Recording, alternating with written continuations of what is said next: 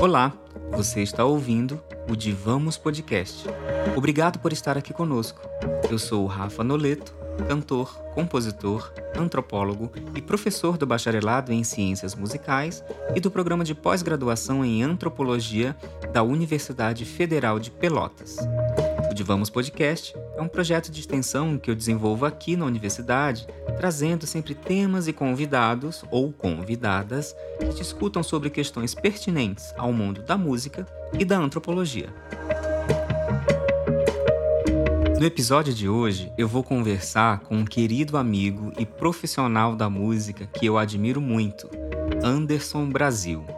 O Anderson é cantor, compositor e instrumentista. Já foi gravado por cantores como Ginga, Fabiana Cosa, Ilessi, Tiganá Santana e instrumentistas tais como Fi Maróstica, Ronan Scott e Ivan Sacerdote. Celebra parcerias em algumas de suas obras com referenciais da música brasileira, como Rosa Maria Collin e Lula Barbosa. O Anderson Brasil fez pós-doutoramento em educação pela Universidade de Lisboa, possui doutorado em música pela Universidade Federal da Bahia, mestrado e graduação em música pela mesma instituição. Atualmente, é professor adjunto na Universidade Federal do Recôncavo da Bahia, a UFRB.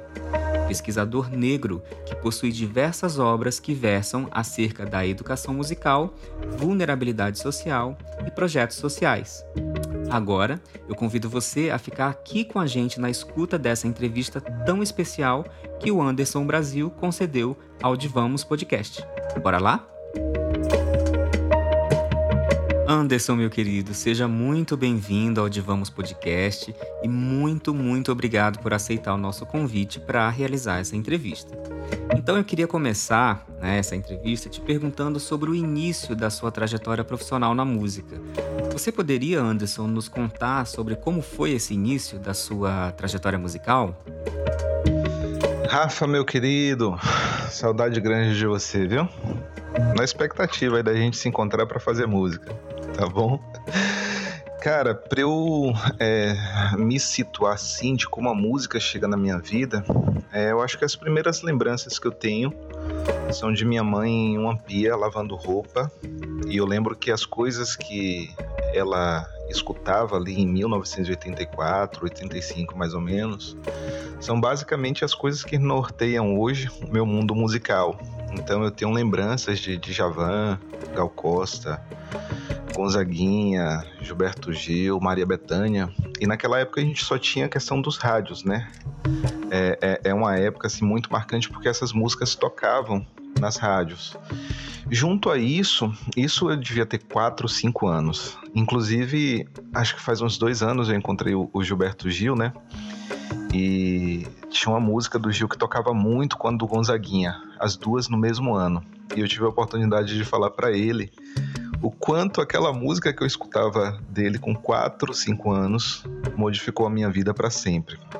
Mas junto a isso, eu tenho as outras lembranças que foi do bairro onde eu cresci na cidade de Salvador, que hoje é talvez um dos bairros mais violentos daqui, né, que é o bairro de Valéria. A minha infância ela foi muito musical. Então assim, eu nunca tive a oportunidade de ter instrumento em casa, aprender música na escola mas a música ela me cercou de todas as formas, né? Então eu lembro que durante a semana tinha uns encontros nos terreiros, então a gente tinha aquela musicalidade ali, né? Dos tambores sagrados, do candomblé, do agogô cortando as madrugadas. É, no sábado eu lembro que tinha missa e a gente sempre estava lá, estava na missa. A gente tinha as rodas de capoeira e eu acho que talvez a parte mais intensa que eu lembro assim é que nas sextas-feiras à noite a gente tinha um sambão que assim a gente não tinha instrumentos de harmonia, a gente tinha basicamente os tambores e ali tudo acontecia.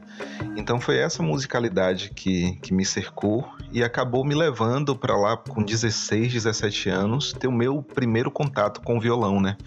Que foi um contato muito, muito tardio. Mas foi através desse contato com o violão com o meu primeiro mestre que eu fui preparado, né, para fazer o vestibular e acessar a academia. Então, para compreender como que essa música me motiva, como que ela ocorre, eu acho que essas são as minhas primeiras lembranças assim, né, de como a música se apresentou para mim. Anderson, você, além de artista, é professor universitário. E eu queria saber, queria que você nos contasse um pouco mais sobre a sua trajetória de estudos acadêmicos. Eu sei que você é um estudioso, né, que atua na interface entre os campos da educação musical e da etnomusicologia. E aí eu queria saber um pouco mais, né, sobre esse teu processo de formação acadêmica, é, nessas duas sub-áreas da pesquisa em música. Como é que se deu esse teu processo de formação? Queria que você compartilhasse um pouco é, desse teu lado acadêmico com a gente.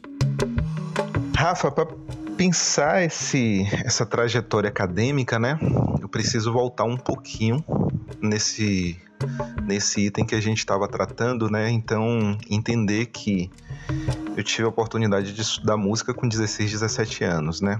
Então, para eu acessar o ensino superior, para mim foi muito difícil, né? Porque eu, eu estudei em uma universidade que tinha aquele teste de proficiência, então não tinha grana para pagar um curso específico, né? Preparatório, mas eu tive esse mestre, né? Mestre Jailson, que é o cara que eu devo assim, muita coisa da minha vida. E ele me preparou durante quatro anos, né? De forma gratuita. Ele sempre acreditou, né? Quando eu, eu mesmo não acreditava, ele acreditava. E mesmo estudando quatro anos, é, para você ter ideia, eram 20 vagas para essa universidade pública. Eu não lembro agora se foi 17 ou 18, para tu ter ideia do nível da, das provas, né? E para mim, é um marcador muito muito importante trazer essa, essa, essa história né, de como se deu a minha formação, porque isso vai acabar delineando o meu futuro, né? Então, quando eu acesso a universidade, eu lembro que eu era apaixonado por samba, né? Era apaixonado já por coisas que estavam ali na minha infância. E eu sempre questionava, né, os professores por que, que a gente, por exemplo, não estudava harmonia ouvindo Chovendo na Roseira, os sambas de Gilberto Gil. E algumas vezes eu fui convidado a ir buscar esse conhecimento em outro lugar. Então eu lembro de vezes de parar em aula e falar, Anderson, isso que você está querendo estudar, talvez aqui não seja o lugar. Talvez fosse interessante você ir buscar isso em outro lugar. Só que isso, ao invés de me entristecer, isso acabou gerando em mim uma força motriz assim muito potente para eu finalizar aquela graduação e acessar o mestrado, né? Então, no mestrado, eu começo a pesquisar sobre os batuques, tanto que o título da minha dissertação é Batucando Aqui, Trabalhando Ali, que acabou depois é, se tornando um livro. E nesse momento de construção é, dessas falas a respeito dessa música que estava na minha infância, de como essa música impactava não só a mim, porque para você entender, eu, eu cresci em um dos bairros mais violentos de Salvador, né? Então, assim, para tu ter ideia, quase toda semana o bairro é ocupado pela polícia, que é o bairro de Valéria. Mudei de lá com 26 anos, então quando eu estava é, terminando ali minha graduação, é, era, era o momento que eu estava saindo desse bairro, né? Então eu presenciei muita coisa relacionada à violência. E aí essa temática acabou cruzando, né? Atravessando aí a minha escrita, a minha vivência, e eu acabei percebendo uma musicalidade que ela não estava presente na universidade. Não é, por não estar presente no cotidiano da minha cidade, mas porque aquelas pessoas que dominavam aquele espaço, eles não queriam que esse tipo de música adentrasse. E aí eu inicio nessa trajetória acadêmica esse movimento que me leva para o Tocantins, que é onde eu conheço você, né? Eu termino o meu mestrado e vou trabalhar num curso de educação do campo. E aí eu acho que em virtude dessa, dessa mudança muito brusca, né, de sair do recôncavo da Bahia para ir para o Tocantins, eu acabo tendo oportunizado ali uma, um outro aprendizado. Abre-se uma janela ali para um outro saber, para um outro conhecimento que transformaria a minha vida. Então eu passo cinco anos no Tocantins, cinco, seis anos, é, convivendo diretamente com a etnia, a etnia dos Apinagé, e convivendo mesmo. Então eu almoçava, tomava café, dormia nas aldeias, tomava banho nos rios na, na, nas madrugadas, debaixo daquele luar. E inclusive a primeira, a primeira, a, a primeira, o primeiro trabalho de conclusão de curso do indígena Pinagé, do curso de educação do campo, eu tive a oportunidade de orientar. Então ganhei um nome dessa etnia mas essa convivência acabou modificando muito a minha vida, porque assim, esse acesso à música que eu tive na universidade, ele foi totalmente confrontado por essa vivência com essa etnia indígena. Então eu comecei a questionar o papel da música, o lugar da música, a maneira de relacionar com a música. E isso foi um aprendizado que talvez tenha sido o aprendizado mais importante da minha vida. E aí eu comecei a questionar, inclusive, o papel da universidade dentro dessa força é, que alavanca a música, né? Então eu lembro que muitos amigos meus desistiram, entraram em depressão por causa dessa universidade colonial, opressora, por vezes desumana. E aí eu lembro, eu tenho uma amiga de, de Brasília, uma pessoa muito importante na música. Não vou citar porque não tenho autorização, mas ela sempre falava para mim o seguinte: ela falava assim, Anderson, é, guarda esses questionamentos teus para depois da conclusão do teu doutorado. Quando você terminar o teu doutorado, você mexe e coloca isso para o mundo.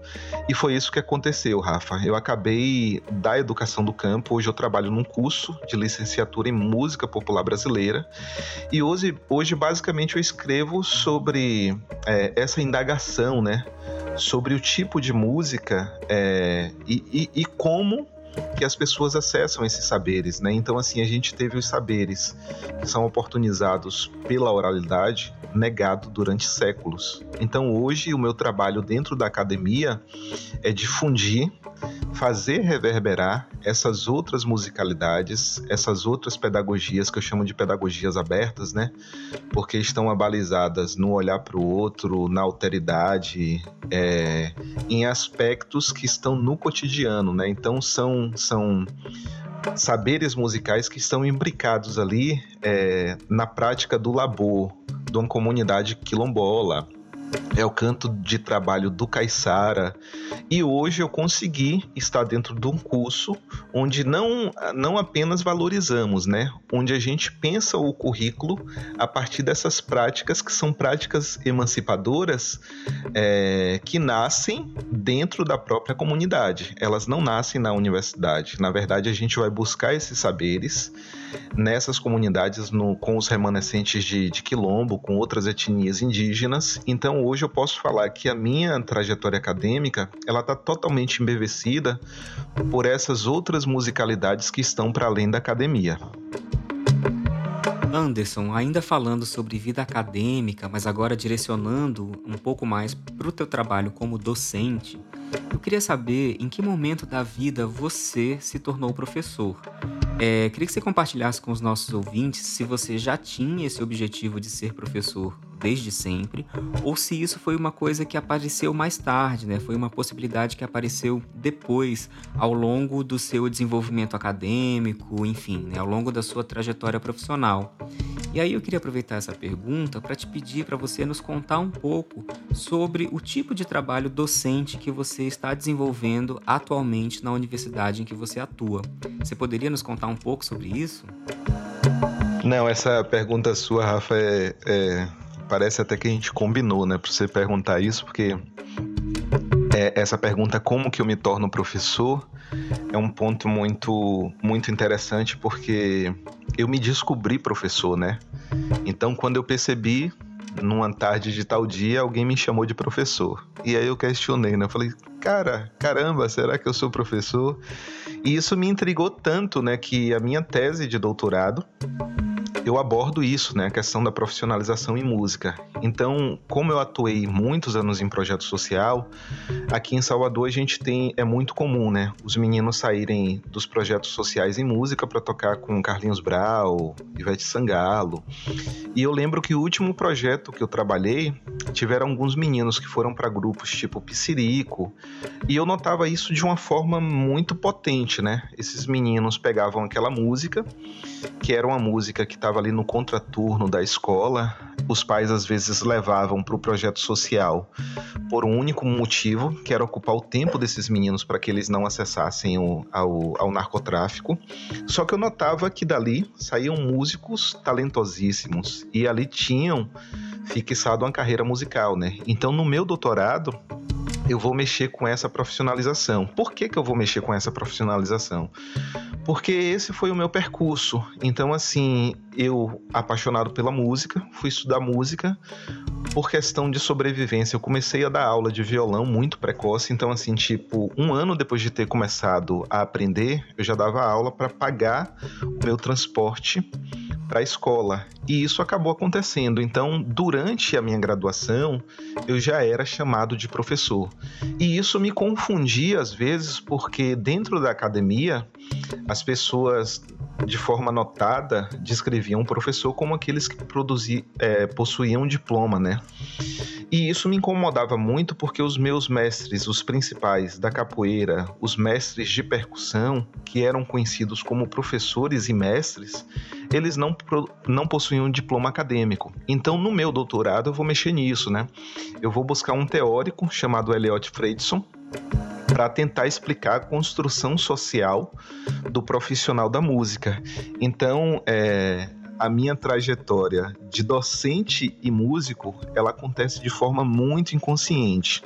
E aí, só para complementar a tua pergunta, você, é, para entender, né, onde eu trabalho e com que eu trabalho, surge uma vaga aqui, né, para uma cadeira em música popular brasileira, né? Então, meus colegas me trouxeram lá do Tocantins de volta aqui para o Recôncavo Baiano. Então, hoje eu trabalho na Universidade Federal do Recôncavo Baiano a gente tem um curso aqui super da vanguarda, assim, porque a gente trabalha licenciatura em música popular brasileira. E aí, as harmonias que, que eu desenvolvi ao longo dos anos, a escuta do violão do Sérgio Mendes, do Dori Caymmi, isso eu consigo hoje trazer para minha para minha sala de aula. Então, para tu ter ideia, hoje eu trabalho, tenho turmas aqui que eu trabalho ritmos afro-brasileiros, né? Então a gente faz essa manutenção desse, desse inventário sonoro, né? Com sustentabilidade. Então a gente recolhe, por exemplo, peças que são descartadas, a gente traz para a universidade, recicla isso, transforma em instrumento, e aí a gente vê as claves desses ritmos brasileiros, depois a gente passa um bisturizinho ali e vai tirando variação por variação. Então, assim, eu trabalho hoje com aquilo que eu sonhei a minha infância toda. Então, assim, aqui a gente tem trabalhos que envolvem o, um dos eventos mais importantes da universidade, se chama Cultura e Negritude. Então, é um evento não só de afirmação, mas da produção de um conhecimento muito específico que está alicerçado nessa africanidade, nessa negritude que atravessa todo o meu trabalho. Então, quando eu chego aqui na UFRB, eu encontro intelectuais negros é, que eu conhecia de ouvir falar. Só que hoje eu tenho a oportunidade de costurar trabalho junto com, com essas pessoas. Então, assim, a UFRB, ela para mim é um, um, um, baluarte na produção desse conhecimento que está alicerçado aí nessas matrizes ancestrais que eu venho descrevendo para você, né? Então, assim, a UFRB ela tem um trabalho muito forte com diversos terreiros de religião de matriz africana aqui no Recôncavo. Ela tem um trabalho muito forte. Hoje eu trabalho com, com uma pesquisadora que fez a, a Francisca Marques que fez o inventário do samba, então a gente tem uma produção assim muito irmanada, né? Muito altera de construir junto aquilo que pra gente é primordial dentro da música brasileira. Agora eu quero falar do Anderson artista, músico. Anderson, é, eu queria saber que tipo de trabalho você desenvolve musicalmente. Ou seja, eu queria saber como é que você enxerga ou como é que você ouve o seu próprio trabalho, né? Então a ideia, Anderson, é que você compartilhe aqui com os nossos ouvintes as suas próprias percepções, por exemplo, sobre é, em qual nicho musical você atua, é, por exemplo, que tipo de assinatura você busca para o seu próprio trabalho musical. Quais seriam, Anderson, os artistas que são referências musicais importantes para você e por quê? Olha, falar do, do, trabalho que eu desenvolvo hoje, musicalmente, é difícil, né? Porque é, é um paradoxo, né?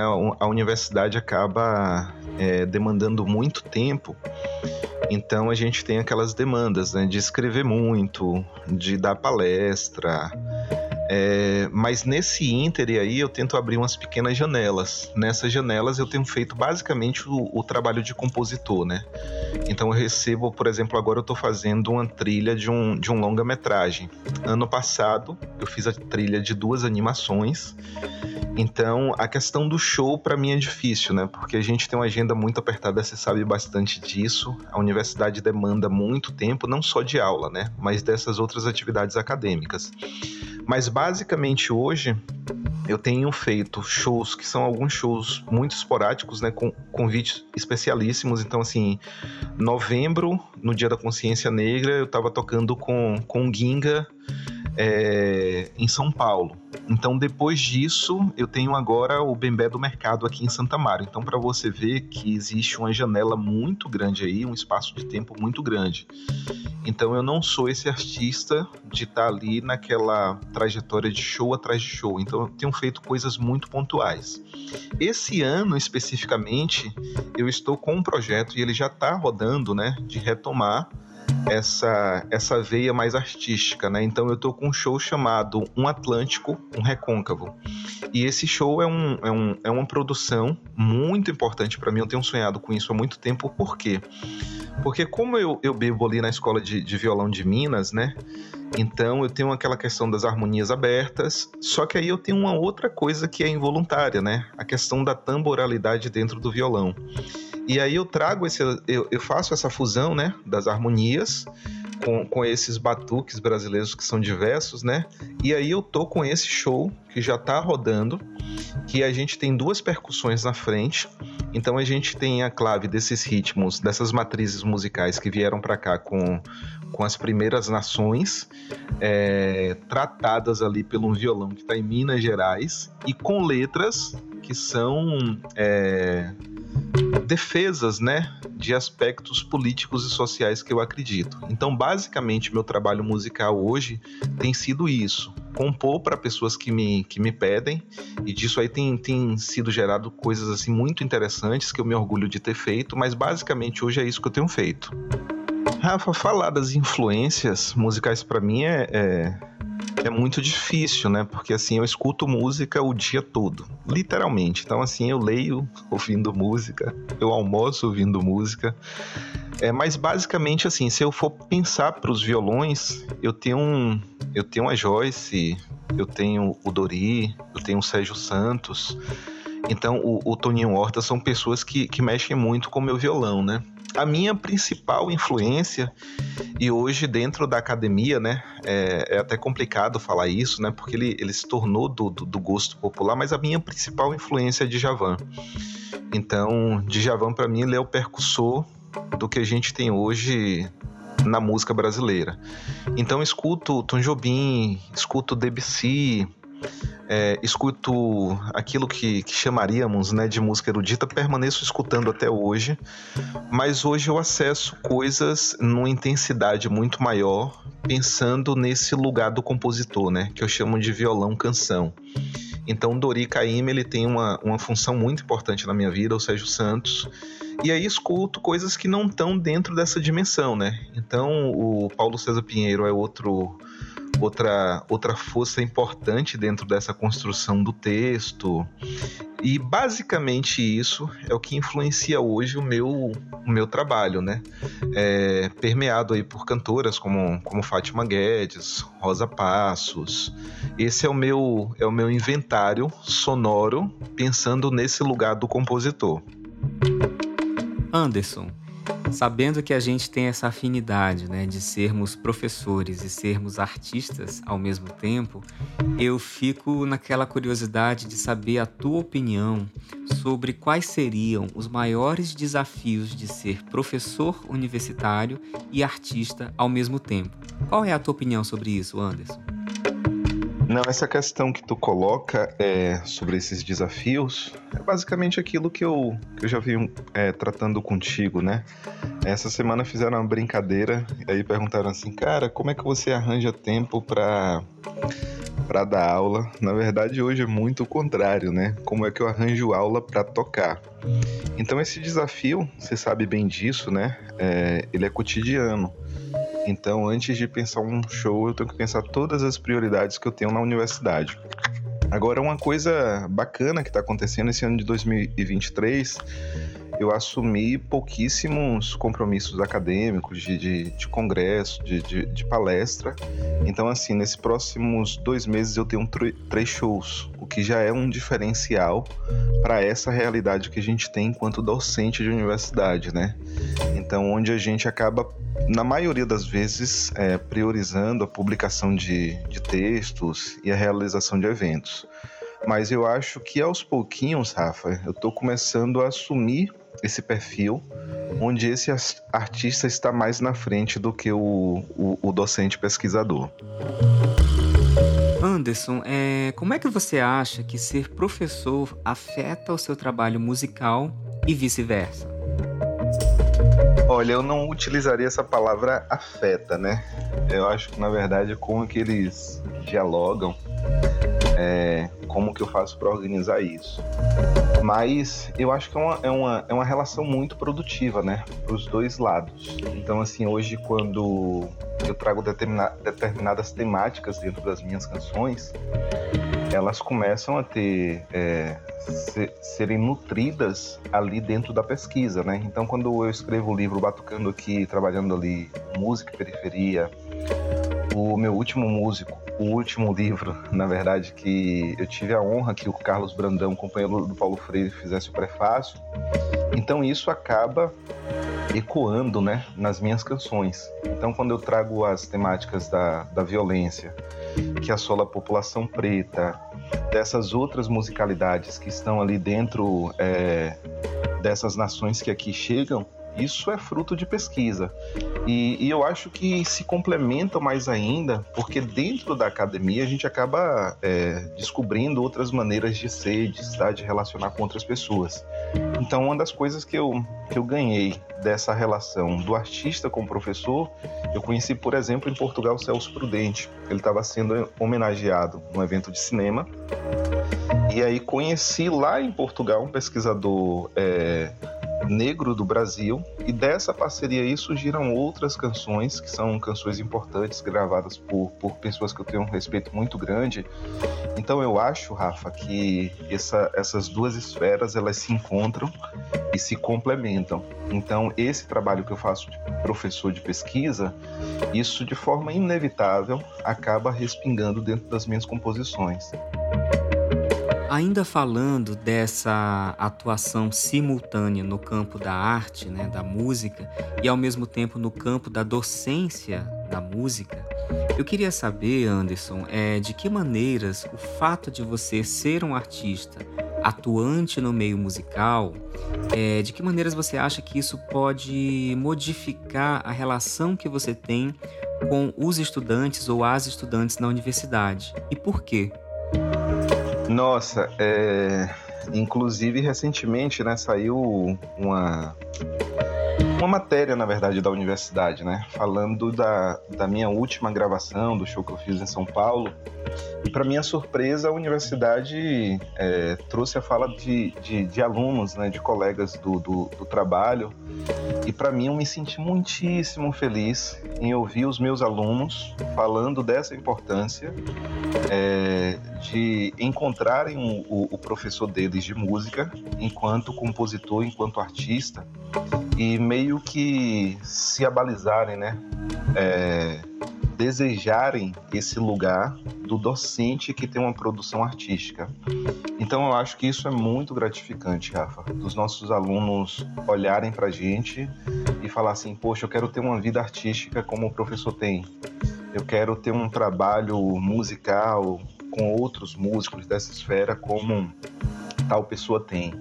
Então eu acho que esse trabalho artístico ele tem alcançado assim, é, acho que às vezes de forma até muito inconsciente, diversos alunos meus. E uma outra prática que eu tenho, é, eu acho muito importante registrar isso aqui. Eu tento reproduzir um modelo muito altero, que, que foi o modelo que me impactou dentro dessa vivência da, da, dessa Universidade Federal que eu estudei é, eu tive um encontro com um professor de saxofone, o professor Ronnie Scott. E eu lembro que Rony, nessa época, ele tocava com, com Caetano, com Carlinhos Brau. Na verdade, ele ainda toca com toda essa gente, né? Com Daniela Mercury.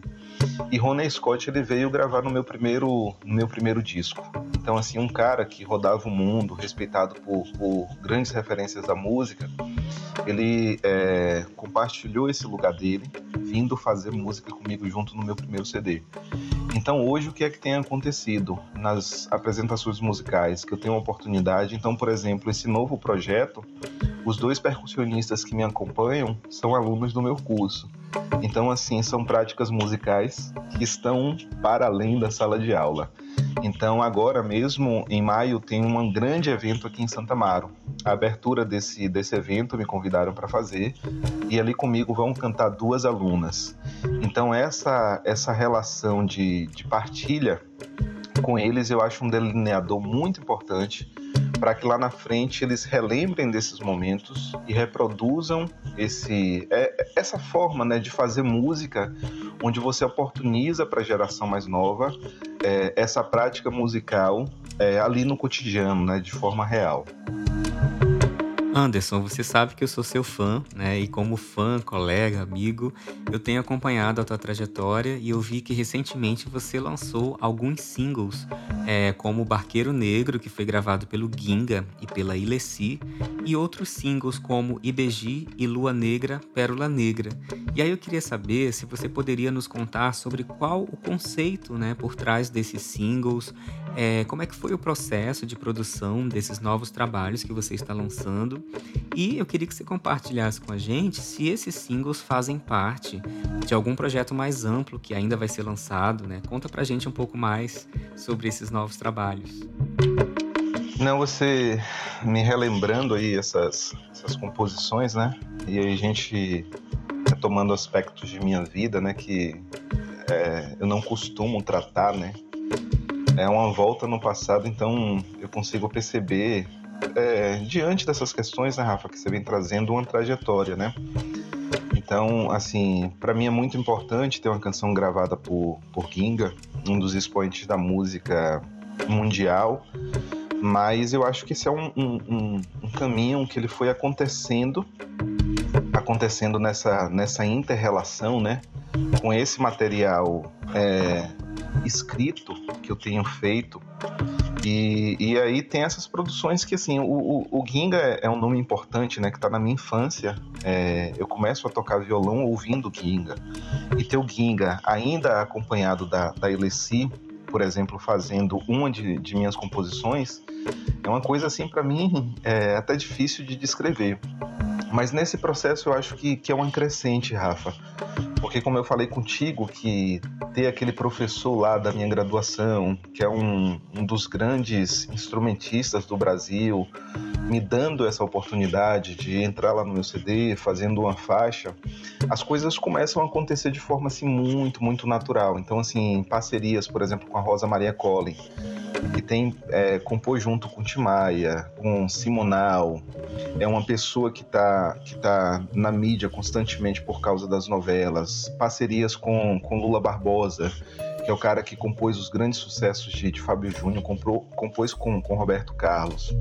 Então, assim, essas parcerias começam a acontecer, eu acho que até de forma assim meio imprevisível, né? Porque eu não esperava que isso que isso acontecesse.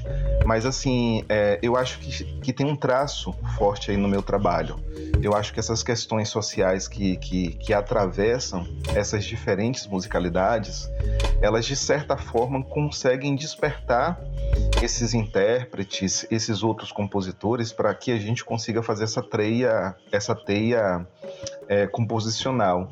Então, é, e, e, aí vem, vem, outros nomes importantes, né? A Fabiana Cosa gravou um samba meu com, com Celso Prudente, que é meu grande parceiro, tocando junto com, com Fimaróstica. É, tem, tem uma música que eu adoro que se chama IBG, que você citou aqui agora, né? Que foi gravada por Tigana Santana, que para mim é hoje um dos principais intelectuais negros do, do, do país. E eu faço questão sempre de, de, de me colocar nesse lugar, de lembrar a importância dessa dessas pessoas para minha trajetória não só musical, mas para minha trajetória epistêmica.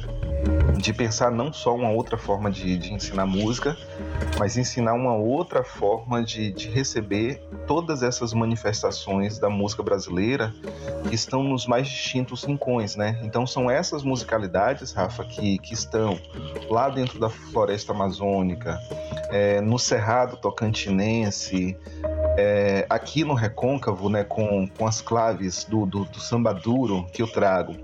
Então, assim, você pergunta também quais são as minhas perspectivas futuras, né? Agora mesmo eu estou em, em, em, fase de gravação com um artista que eu tenho admiração muito grande, não vou antecipar aqui, porque na verdade é, foi um, um pedido, né, um convite para que eu compusesse essa música para um fim específico, né? E aí essa semana essa artista, eu já mandei as coisas para São Paulo. Essa artista deve estar tá fazendo, colocando voz, mas é outra conquista imensamente feliz para essa trajetória. Então esse ano eu inicio um documentário que se chama Um Atlântico, um Recôncavo, e aí eu começo a amalgamar todas essas produções. Então, todas essas participações, todos esses artistas que têm interpretado as minhas canções, eu vou reunir em um documentário e vou costurar esses videoclipes, essas animações, com fala de referenciais teóricos brasileiros que são muito importantes para o meu trabalho.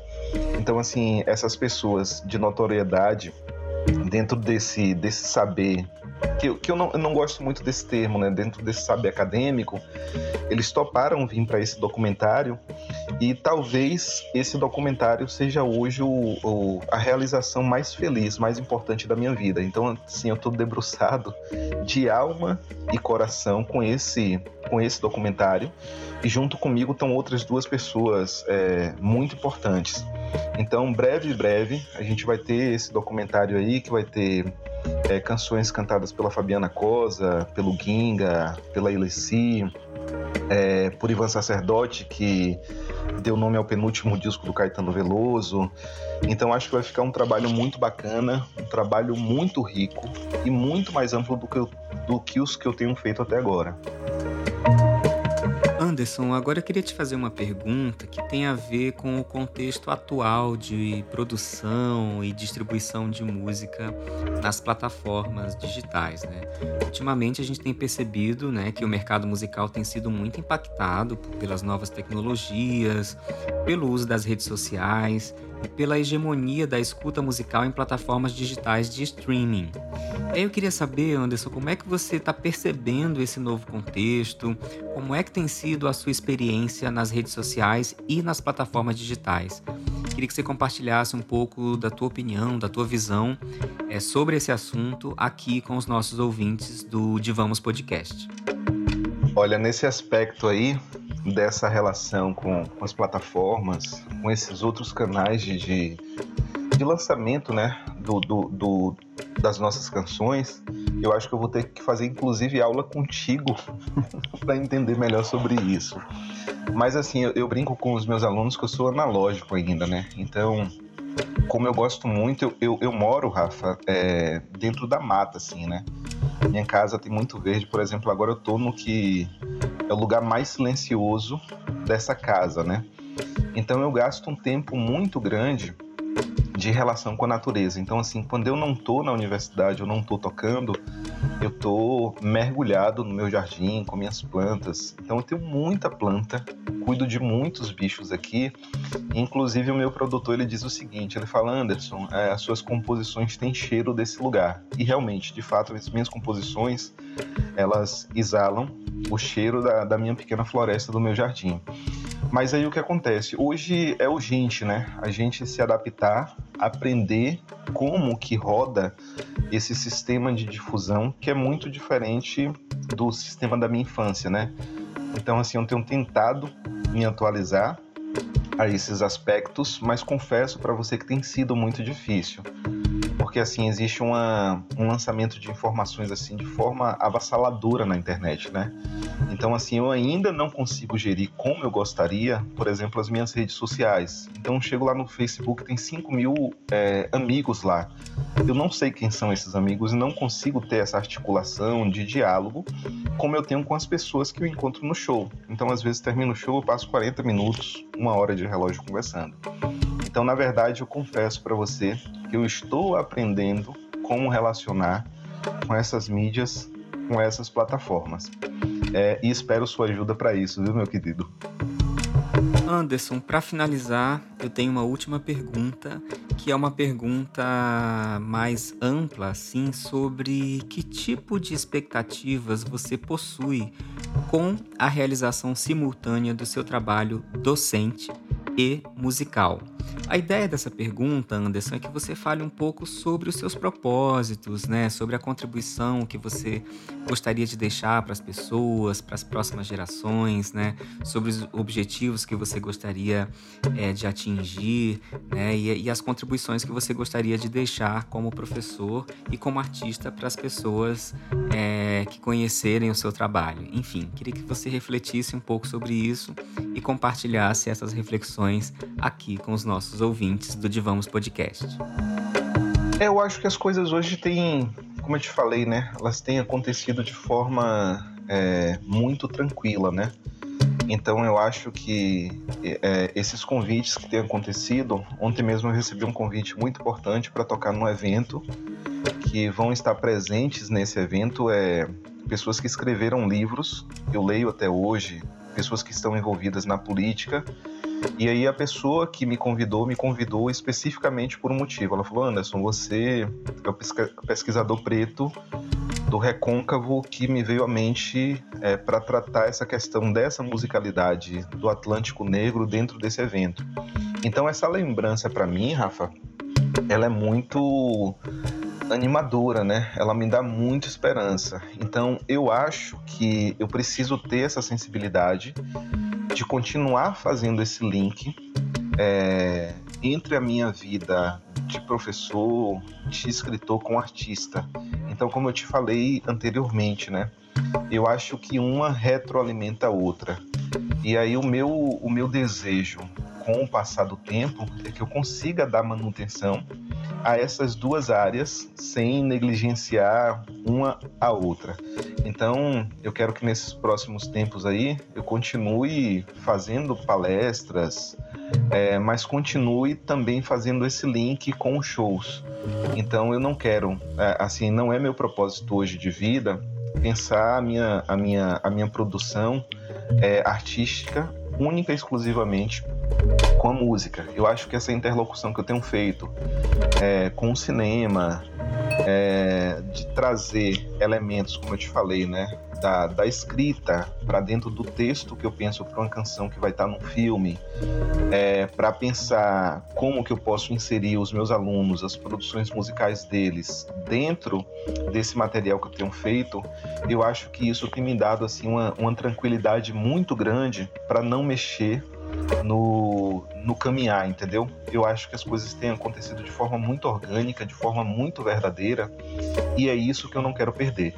Então, às vezes, algumas pessoas. É, o último show que eu fiz em São Paulo mesmo, né?